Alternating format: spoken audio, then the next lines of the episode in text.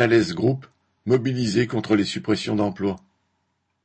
Mardi dix-huit janvier, les salariés du groupe Thales, géant mondial de l'électronique civile et militaire, se sont rassemblés à plus d'une centaine à l'appel de la CGT devant le ministère de l'économie, des finances et de la relance.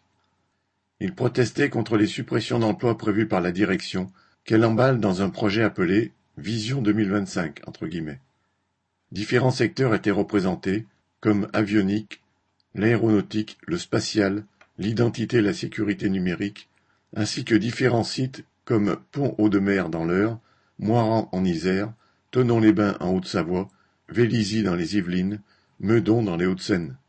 Plus que Vision 2025, c'est bien Vision 141, répondent les salariés en colère de Tenon-les-Bains pour faire savoir combien d'entre eux sont menacés de perdre leur emploi.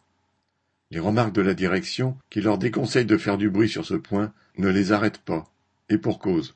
Comme le rappelait l'un des représentants au rassemblement, si le site de Tenon n'a pas encore fermé et n'a pas encore supprimé les postes, c'est grâce à la mobilisation des salariés qui dure et met des bâtons dans les roues à ceux qui veulent avancer vite dans leur plan. Au même moment, un débroyage était d'ailleurs prévu sur le site. Les travailleurs de l'usine de cartes SIM de Pont-Audemer étaient une cinquantaine à avoir fait le déplacement. Un débrayage était également organisé sur place. C'était auparavant l'usine Gemalto, rachetée il y a deux ans et demi pour cinq milliards d'euros rubis sur l'ongle par Thales, qui promettait alors de ne pas toucher aux emplois. Autant dire qu'au vu des promesses de rachat que défendent certains élus locaux, ou qui transparaissaient dans les solutions de la direction pour sauver les emplois, les travailleurs ont toutes les raisons de se méfier.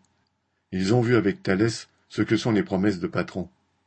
La réalité est que les dirigeants de Thalès et les gros actionnaires décident tout seuls que tel ou tel secteur n'est pas assez rentable pour eux, exigeant des dividendes de plus en plus gros à coups d'attaques de plus en plus fortes sur les emplois, les salaires et les conditions de travail. Les salaires n'étaient pas en reste dans les discussions et les interventions. À Méru dans l'Oise, des débrayages sur les salaires ont commencé jeudi 6 janvier avec 70 grévistes et ailleurs ils se préparent. Pour beaucoup de salariés, c'est droit dans le mur pour nous si on laisse faire. Ils ont décidé de préparer la journée de grève et de manifestation interprofessionnelle du 27 janvier en s'adressant le plus possible à leurs collègues pour les convaincre de se saisir de l'occasion pour contester. Correspondant Hello.